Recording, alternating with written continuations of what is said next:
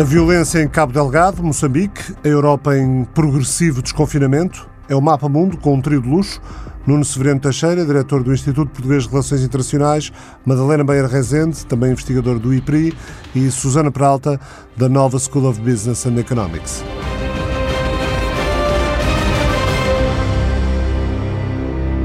Um ataque a um autocarro na Nacional 1 que liga o norte e o sul de Moçambique. As suspeitas recaem sobre dissidentes a Renamo,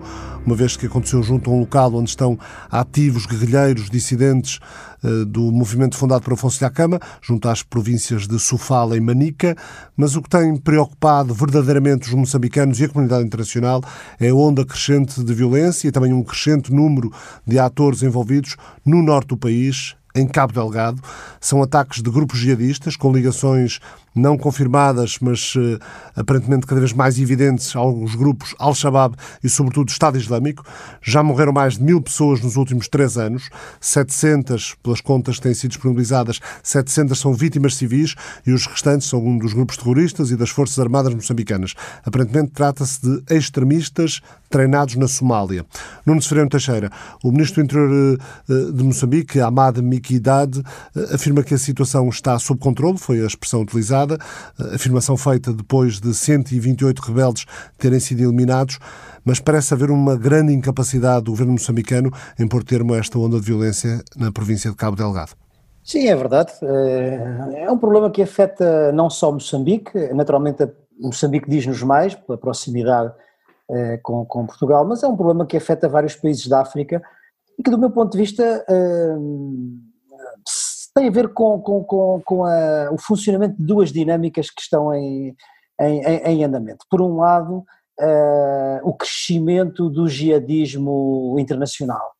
São grupos que, embora tendo uma implantação local, Uh, têm, têm relações quer com a Al-Qaeda, quer com o Estado Islâmico, e portanto faz parte de uma penetração, digamos assim, do jihadismo internacional em África. E a segunda, a segunda dinâmica é o facto de uh, vários ou alguns Estados africanos terem insuficiências, não é? E, portanto, enfim, não, não diria que, que, são Estados falhados, mas são Estados que têm dificuldade em cumprir aquilo que são as funções essenciais do Estado, ou seja, controlar o território e, e, e proteger as suas populações. E, e, portanto, a conjugação destes dois elementos, digamos, o crescimento do jihadismo internacional e a falência ou a insuficiência de alguns Estados, faz com que esses grupos uh, se possam implantar e fazer de, dessas zonas os seus santuários. Parece ser o que está a acontecer no norte de Moçambique, na província de Cabo Delgado. Tem havido envolvimento de, de, empresas de segurança como a russa Wagner, contratada por mais de 40 milhões de euros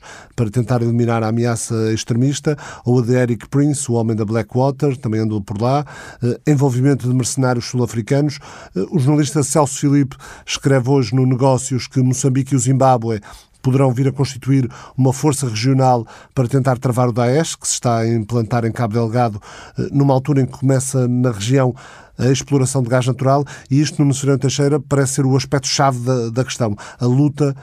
pelo controle dos recursos. É, não, eh, indiscutivelmente. Quer dizer, o movimento já tinha começado há cerca de dois anos atrás, outubro de, de, de 2017, mas eram, eram, eram ataques muito circunscritos, digamos, de pequena dimensão e seletivos, quando todos esses seletivos eram dirigidos contra a polícia local, as autoridades locais. O que se tem verificado, enfim, mais recentemente, desde, desde há um mês, dois meses, é, é, em primeiro lugar, uma escala muito maior, dos ataques e, em segundo lugar, eh, eh, indiscriminados, ou seja, contra a população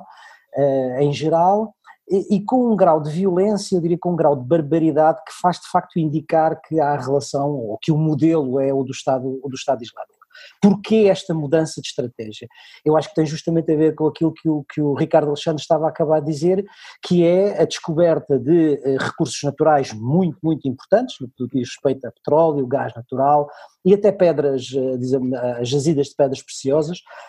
rubis, etc., e que tem atraído para eh, essa zona eh, companhias internacionais, ou seja, naturalmente o Estado de Moçambique precisa de investimento externo e eh, tem feito concessões a estas, a estas empresas internacionais. O que é que acontece? Eh, aqui há uns tempos atrás o, o bispo de Pemba eh, publicou uma pastoral muito interessante em que ele chamava a atenção para, para, uma, para um fenómeno, para uma situação que é esta. Cabo Delgado é uma das zonas, em termos de recursos naturais, mais ricas de Moçambique e é ao mesmo tempo uma das zonas em que a sua população é mais pobre. E o que acontece é que, com a vinda destas empresas internacionais, uh, uh, os, as, as, os contratos de concessão que têm sido feitos não valorizam uh, ou não favorecem as populações locais. Porquê? Porque trazem, na maioria dos casos, os seus trabalhadores do estrangeiro e isso não se reflete em emprego, não se reflete em, em melhoria da situação social daquelas populações. E esta contradição, sobretudo na, na população mais jovem, nos jovens que estão desempregados, isso torna um terreno fértil para a propaganda destes grupos de jihadismo uh, internacional e, e portanto, de, de, mais fácil recrutamento. O que é que se pode fazer nestas circunstâncias? Uh, uma das coisas, e provavelmente a mais imediata, é tentar o controle do território pelo reforço da, pelo reforço da, da, da, segurança, e isso que o Ricardo Alexandre estava a falar, digamos, a, a criação não só de, o reforço não só das, das Forças Armadas e das Forças de Segurança, que parece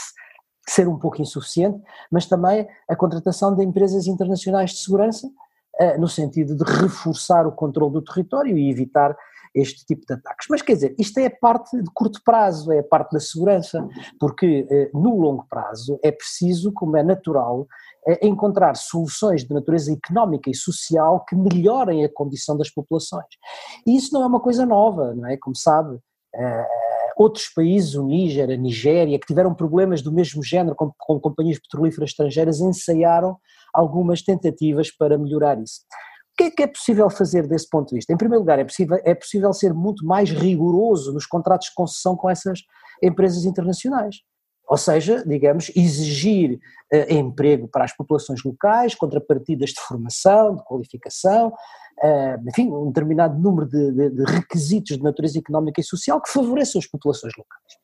Depois, é, é, é, possível fazer uma coisa que já foi ensaiada em outros países e que é muito importante, que é os jovens que pegaram em armas e que estão dispostos a depô-las, encontrar, digamos, mecanismos de amnistia e de integração no mercado de maneira a reintegrá-los na vida social normal. Uh, foi tentado em alguns países com algum sucesso. Uh, e depois, naturalmente, é preciso que haja entre todos os envolvidos a criação por parte do governo moçambicano de plataformas de, de acompanhamento de, de, de uh, com todos os atores, quer dizer, com as empresas internacionais, com o Estado moçambicano, com as autoridades locais, com as confissões religiosas, portanto, com os vários atores que estão no terreno, de maneira a encontrar as soluções e a acompanhar o problema. Mas não é fácil, não é, não é uma situação fácil. Há um relatório de um alto funcionário das Nações Unidas com experiência no Sudão, Sudão do Sul, Afeganistão e Iémen, que indica uh, que a presença do grupo terrorista conhecido por Estado Islâmico é um passo para, para que este grupo se torne ativo também na África do Sul. Portanto, há, há receios fundados de uma maior internacionalização do problema e de um recrudescer do Estado Islâmico depois de, ainda não totalmente, mas praticamente ter sido uh, derrotado na Síria e no Iraque. Naturalmente, porque quer dizer, o objetivo é estender a rede, que funcionam, enfim, nestas organizações de forma reticular e, portanto, naturalmente isso tem uma repercussão não só em Moçambique, mas tem uma repercussão uh, regional e é por isso que, do ponto de vista dos Estados-membros na África Austral, em particular da África do Sul, isso seja uma preocupação e a cooperação se esteja a fazer. Uh, penso que isso é, é natural. Os mercenários russos levaram drones, levaram também veículos de combate, mas foram derrotados, ao que diz o site eh, Kia Aero, eh, foram derrotados por saberem pouco das condições no terreno. Eh, chamo também à conversa uma especialista em questões económicas, investigadora da nova School of Business and Economics, Susana Peralta. Esta, esta instabilidade numa região rica em recursos acaba por ser um travão em qualquer tipo de investimento. Uh Sim, olá, uh, olá então, muito obrigada por me terem convidado outra vez para participar neste programa, é um gosto enorme para mim. Uh, o que eu queria dizer é que, na verdade, isso não é bem uma novidade, porque há muita investigação em economia política que mostra que, de facto, os recursos naturais são muitas vezes, quando combinados com instituições fracas, como a que já foi referido, que têm que ver com, com a própria forma como os contratos são desenhados, etc., um, que tem uma enorme falta de transparência, a falta de transparência leva a uma falta de daquilo que nós chamamos de accountability, a responsabilização política, no fundo dificulta que, que as populações locais consigam uh, fazer com que uh, os recursos naturais, no fundo, que são uma riqueza para o país e que poderiam ser usados a favor das populações locais acabam por ser usados muitas vezes para a favor de elites corruptas e, uh, e muitas vezes muitos dos ganhos são exportados. E portanto isso é algo que é conhecido, quer dizer, isto não é, não é novidade no, no que está a acontecer agora em Moçambique, é, uma, é uma, uma, diria que é algo que está muito bem estabelecido na literatura Uh, e nós sabemos o que é que é preciso fazer, embora, como disse o professor Soriano Teixeira, é muito difícil fazê-lo, uh, porque o que é preciso fazer de facto é melhorar as instituições, criar mecanismos de responsabilização política, criar mecanismos de de, um, de, de, transparência que no fundo permitam às populações locais conseguirem extrair os ganhos uh, do, do, do, dos eh, benefícios do, recurso natural. Aliás, é interessante dizer que, por exemplo, se nós quisermos comparar com um país rico em recursos naturais, mas com instituições uh, democráticas e de, e de, responsabilização política fortes, como é o caso da Noruega, neste momento o fundo da exploração do petróleo da Noruega está a ser acionado neste preciso momento para fazer face à enorme crise económica que nós estamos a passar em face da pandemia. E, portanto, é muito interessante perceber como é que nós podemos ter, de facto, facto recursos naturais que são colocados com instituições fortes ao serviço das populações locais e, e, uh, e de recursos naturais que são colocados ao, ao, uh, ao serviço de, enfim, de elites de extrativas e, e, e, eventualmente de interesses estrangeiros, que depois estão ligados com as elites extrativas, pronto. Relativamente ao investimento, é evidente, não é? Portanto, se nós estamos numa, numa situação de enorme instabilidade, e de facto aquilo que está a acontecer neste momento em Moçambique é uma enorme instabilidade política, nós temos inclusivamente já cidades onde o Estado Islâmico uh, hastiu a bandeira e, portanto, de uma certa forma, enfim, tomando posse politicamente das cidades de forma ao abrigo da, uh, perdão, infringindo, enfim, o direito internacional, mas o ponto é que, evidentemente, quando, é, isso é, é de facto, é, é, estamos num, num, num contexto de Estado falhado e, portanto, nós sabemos que mesmo aqueles economistas que são, digamos, estão menos preocupados com a intervenção do Estado na economia, eu, enfim, como é mais ou menos público, encontro-me naquelas que estou muito preocupada penso que o Estado deve intervir bastante na economia, mas mesmo naqueles economistas mais minimalistas da intervenção do Estado da economia, se há algo que toda a gente, todo, todos os economistas e cientistas sociais uh, estão de acordo, é que o Estado tem que ser um garante dos direitos de propriedade e dos contratos. Ora, quando nós estamos num contexto de Estado falhado, como é o caso do que está a acontecer neste momento no norte de Moçambique, em que nós nem sabemos exatamente quem é que detém o poder uh, político de facto, enfim, não formal, naturalmente, é evidente que nesse caso as condições para o funcionamento mínimo de, de tudo aquilo que vem da, da, da, economia, não é? Portanto, obviamente, tudo aquilo que é mais de médio e longo prazo, que são as decisões de investimento, estão, estão impossibilitadas. Portanto, isso é evidente, é, é, é digamos, é aquilo, é a única é a única coisa em que todos os economistas estão de acordo, não é? Que o Estado tem de garantir isso e neste momento não está a garantir. Portanto, de facto, isso é catastrófico para uma região que já tem, enfim, os problemas humanitários eh, que tem, não é? Já voltamos a conversar com a professora Susana Peralta, também com o professor Nuno Soriano Teixeira. Dois meses depois de ter sido declarada a pandemia, as reações na Europa andam entre alguma habituação e uma certa normalidade, por um lado, com o levantamento gradual das medidas de bloqueio e os países, eh, de algum modo, a recomeçarem ou a tentarem recomeçar a, a atividade económica, e por outro, a incerteza que continua a ser marca dominante em tudo quanto é relacionável com esta doença o que fazer a seguir, que políticas públicas de ajuda às economias, que acordos podem ser eh, ainda conseguidos ou implementados. Eh, chamo agora Madalena Meyer Rezende, investigadora do IPRI, do Instituto de Relações Internacionais, com quem a TSF tem parceria para este Mapa Mundo. Madalena, a decisão do, do Tribunal Constitucional Alemão na semana passada, no sentido de travar a compra de dívida, eh, vem trazer mais incerteza aos planos europeus de relançamento da, da economia nos 27. Depois dessa decisão, o que é que se deve esperar da Comissão Europeia, o que é que a Comissão, também liderada por uma alemã, Ursula von der Leyen, pode e deve fazer? Bom, a Comissão está a considerar é em, que medidas é que pode. Uh, em que pode inquirir junto do Tribunal Europeu de Justiça uh, uma injunção contra o próprio Tribunal Constitucional Alemão de Karlsruhe. Uh, isso ainda não é público, ou seja, não se sabe exatamente em que termos e com que sustentabilidade é que isso é possível fazer. Uh, a verdade é que, de facto, este, esta, esta decisão vem, vem limitar a margem de manobra e a de, de intervenção do, do, BCE numa altura em que, uh, ou no pior momento possível, não é? Uh, no momento em que de facto uh, o euro, a sustentabilidade do euro está dependente exatamente da, de, da manutenção de taxas de juros baixas e, e, e de ajudas e empréstimos uh, aos países do Sul, nomeadamente à Itália. Eu acho que aqui a Itália é a questão, digamos, é, o, é, o, é, é a Itália que se está um, a jogar o futuro da União Europeia nos próximos meses e anos, uh, uma vez que a, que a população está de facto uh, a virar-se ainda mais contra a Europa e, e, enfim, a forma como a Europa gera um, esta crise. E, e, portanto, de facto, se a Comissão uh, não, não, não consegue travar este, esta deriva do Tribunal uh, alemão, uh, estamos aqui num momento de, crucial para que, para que os destinos da Europa sejam postos em, em questão. A Itália pode voltar-se para o outro lado eh, da Rússia, recordo, surgiu nos últimos dias a notícia de um plano de ajuda russa, curiosamente intitulado, plano de ajuda russa para a Itália, curiosamente intitulado From Russia with Love, da Rússia com amor. Exato, é, é, digamos, é a resposta de, de, de, do Partido Russo, ou seja, internamente eh, o Salvini tem, tem um aliado, quer dizer, o Salvini, que sabemos que é a alternativa ao, ao governo atual, uh, tem um aliado externo muito ativo, não é? Que é, que é Putin. E, portanto, há de facto aqui uma, uma capacidade. Uh, de certa maneira, de mostrar uma alternativa à, à própria União Europeia.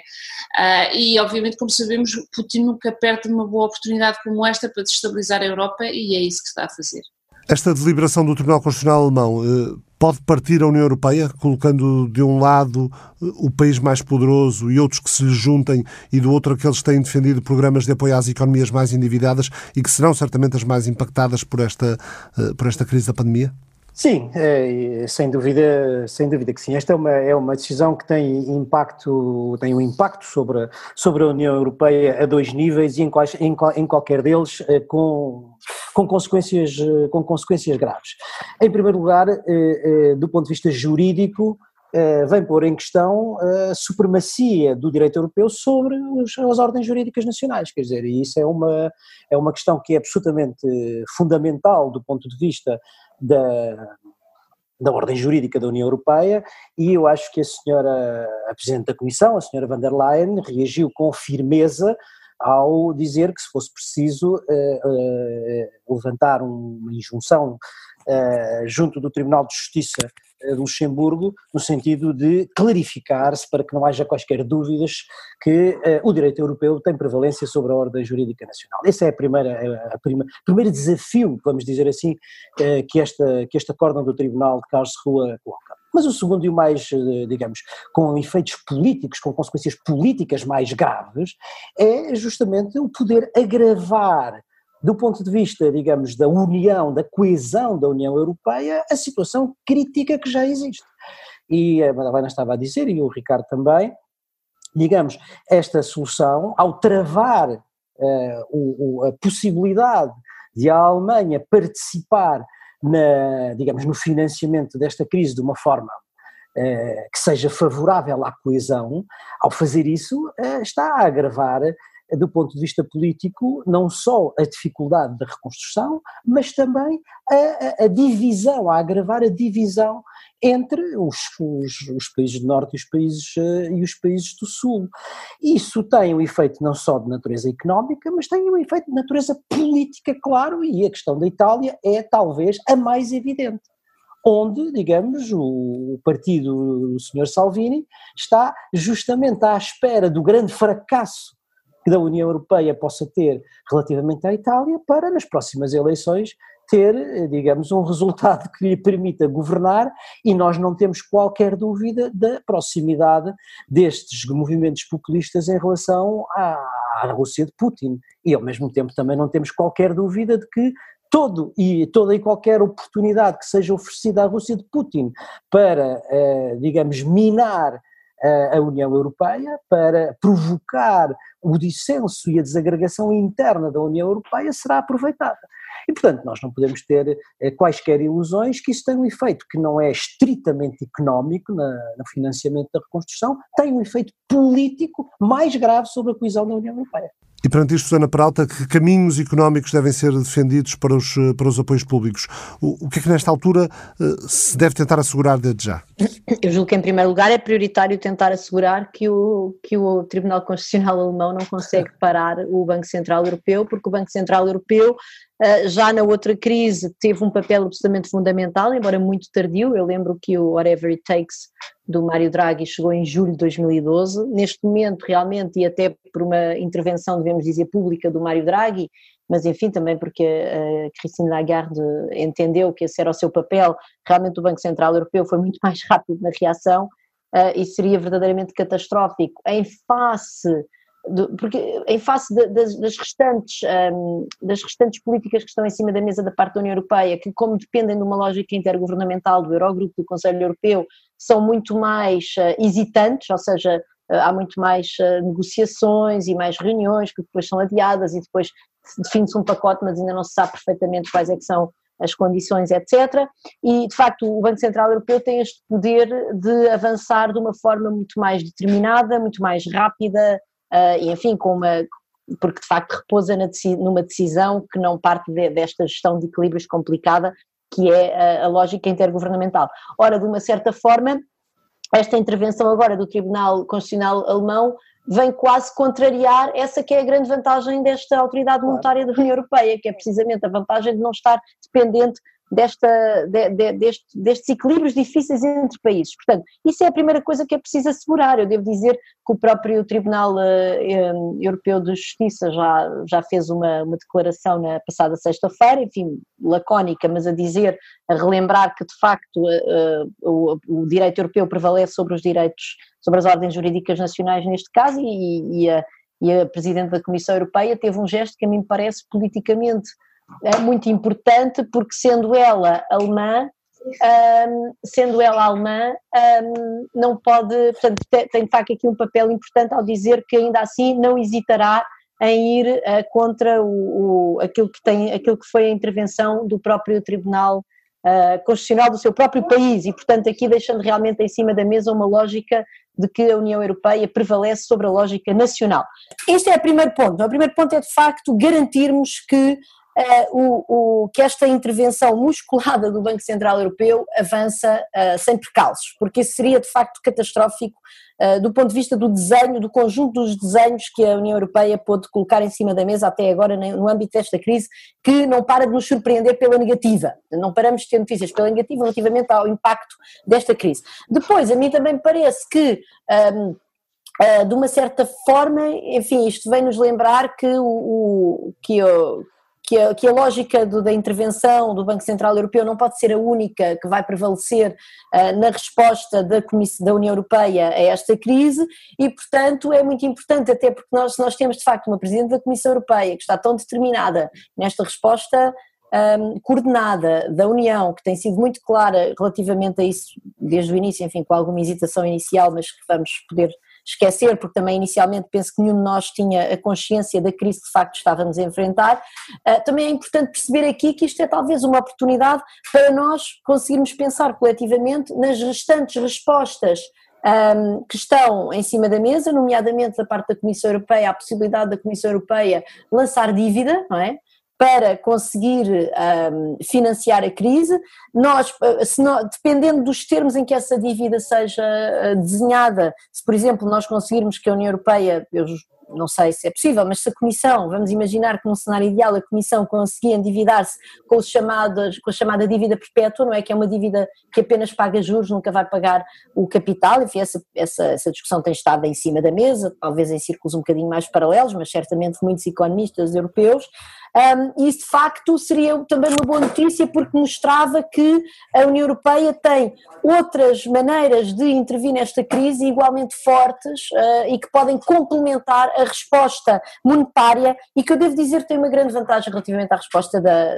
da, do Banco Central Europeu, porque o problema do banco, da, da resposta de, dos programas de compra de dívida é que os programas de compra de dívida são muito cegos ou seja, não têm condicionalidades. Portanto, o Banco Central Europeu não vai decidir em que, em que tipo de dívida, nomeadamente estou a falar agora da dívida uh, do setor privado, da, das empresas, é que vai investir. E isso tem sido chamada a atenção por várias pessoas e eu, enfim, estou alinhada com essa preocupação que de facto nós estamos numa fase em que devíamos aproveitar quanto a mim, esta crise para tentar, por exemplo, fazer uma transição verde na economia europeia, etc. Se nós tivermos os bancos centrais a comprar, por exemplo, dívida de uh, empresas que repousam na, na exploração de, de recursos uh, energéticos fósseis, isso, por exemplo, pode ser um problema. Enfim, há outros problemas que têm que ver com a própria comportamento fiscalmente, vamos dizer, responsável uh, do ponto de vista tributário, tributariamente responsável das empresas, em que os governos, e por maioria de razão a Comissão Europeia, tem mais, tem mais possibilidade de desenhar programas que sejam mais condicionais nesse sentido. E isso a mim parece-me que é algo bom e, portanto, de uma certa maneira, hum, eu julgo que isto é uma oportunidade para nós também pensarmos noutros, noutras formas de intervir e que a Comissão Europeia parece-me aí, de facto, um agente primordial para atacarmos esta crise. O Parlamento Europeu vai solicitar à Comissão que apresente um plano de emergência eh, para assegurar a continuidade do financiamento caso o orçamento plurianual da União Europeia não entre em vigor como está previsto em janeiro de 2021. Eh, pode ser este um caminho alternativo, Madalena Meyer Rezende? Eu não tinha ainda lido essa notícia. Eh, eu parece-me que não será um bom caminho alternativo, ou seja, há de facto uma urgência primordial de que daqui a um mês se consiga uh, ter as linhas diretrizes bem traçadas de como é que, eu, como é que a, a Comissão Europeia, uh, com este papel acrescido, que não tem só a ver com os seus, com, com, com o quadro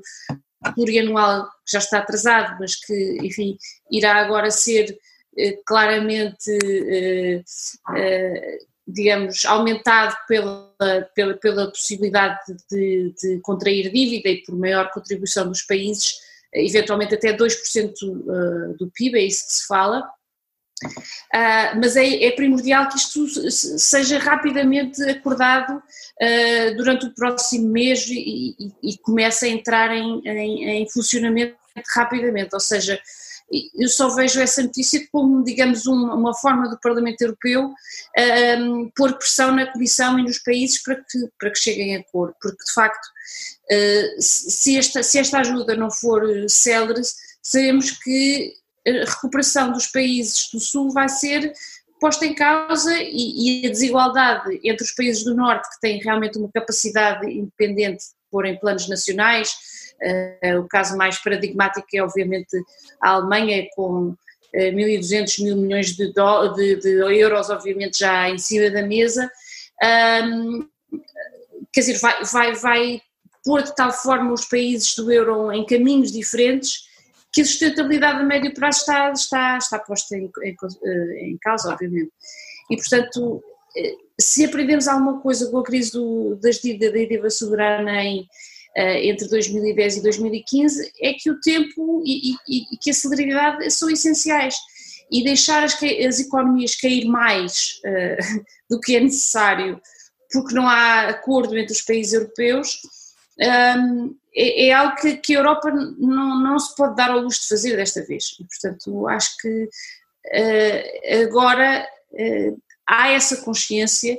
e, e, e, penso que é nessa direção que está, que está a caminhar rapidamente nas negociações em Bruxelas atualmente. Em entrevista à TSF esta terça-feira, o Ministro das Finanças e Presidente do Eurogrupo, Mário Centeno, eh, disse que o Fundo de Recuperação tem como objetivo identificar déficit de investimento. Lembrou que não podemos cometer o mesmo erro eh, em menos de 10 anos, ou seja, voltar a cometer os mesmos erros menos de 10 anos depois. Eh, Centeno considerou que o apoio público europeu tem de dar resposta eh, às dificuldades, nomeadamente ao número muito grande, 850 mil milhões de euros, que é esperado em termos de quebra de investimento. Sobre os Estados-membros melhor ou pior preparados para esta crise, Centeno admitiu que está mais preocupado com os mais endividados, eh, nos quais se encontra, obviamente, eh, Portugal. A Susana Pralta falava há pouco na questão da saúde. A saúde, Nuno Severino Teixeira, irá de hora em diante ter mais peso nas decisões e nos orçamentos da União Europeia?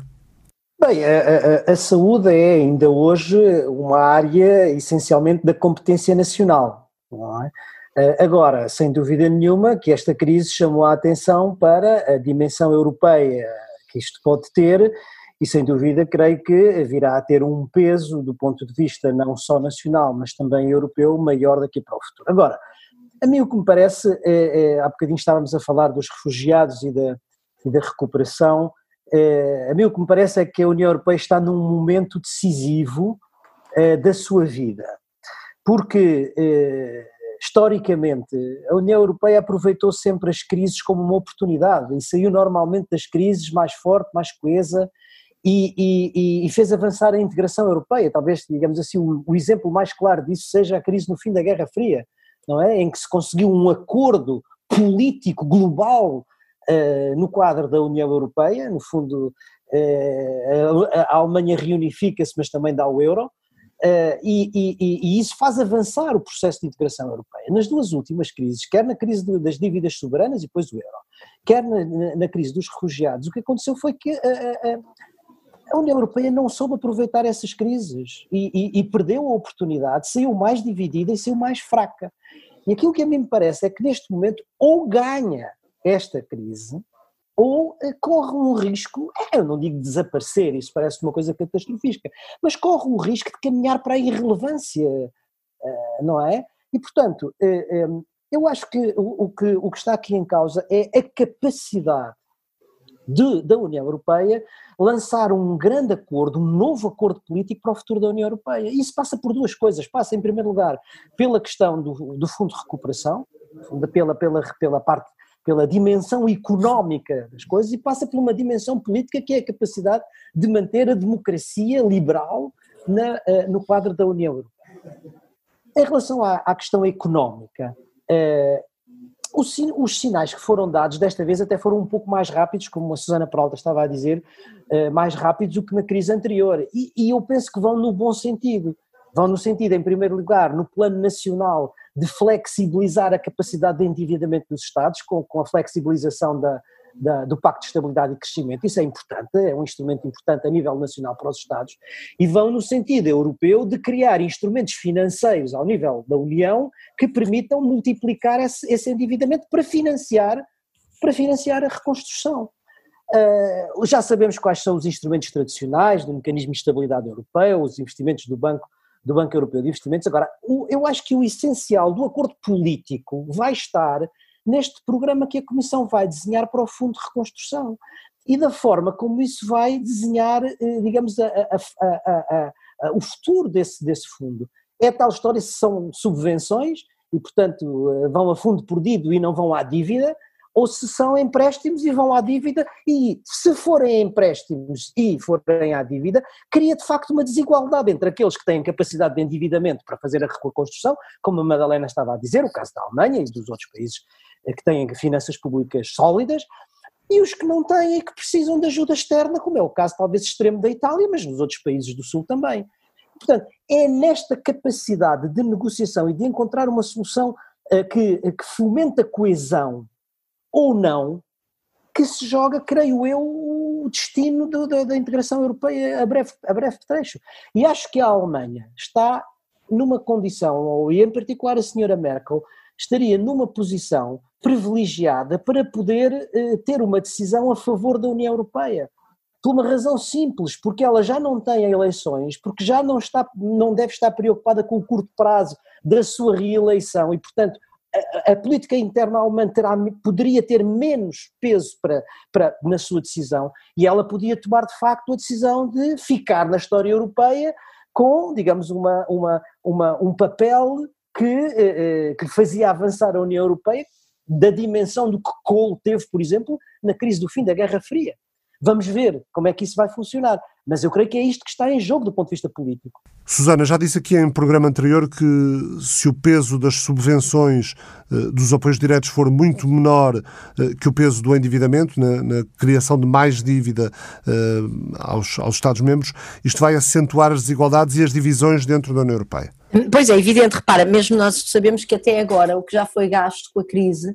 em toda a União Europeia, metade disso foi gasto na Alemanha. É evidente que a Alemanha é a maior economia da União Europeia, mas não representa metade da, da, da, economia da União e certamente não representa o, o, país que tem sofrido mais com esta crise e é onde era mais preciso uh, investir. E, portanto, isto é o quê? Isto é precisamente um exemplo desta capacidade muito diferente que a Madalena referiu de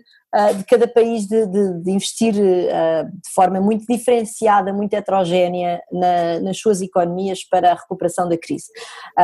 E, portanto, é evidente que se nós, se este, se este, pacote que a União Europeia diz que, enfim, que saiu do Conselho Europeu já há 15 dias,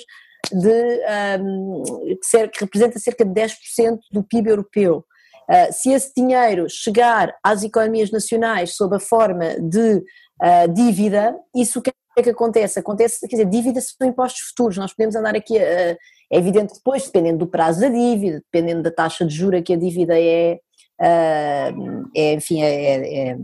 é, é fornecida aos países, é dada aos países, dependendo também dos condicionalismos que, que essa dívida tenha um, tenha associados, não é? Porque nós sabemos que enfim, a dívida da União Europeia tem uma história infeliz de ingerência, que eu penso que neste momento, depois do que já aconteceu na última crise, os, os povos nacionais vão ter muita dificuldade em aceitar esse tipo de condicionalismos quando eles, se eles revestirem de um caráter de pouca razoabilidade, uh, ou pelo menos assim percebido pelas populações, e no fundo é isso que interessa aqui, não, a nossa visão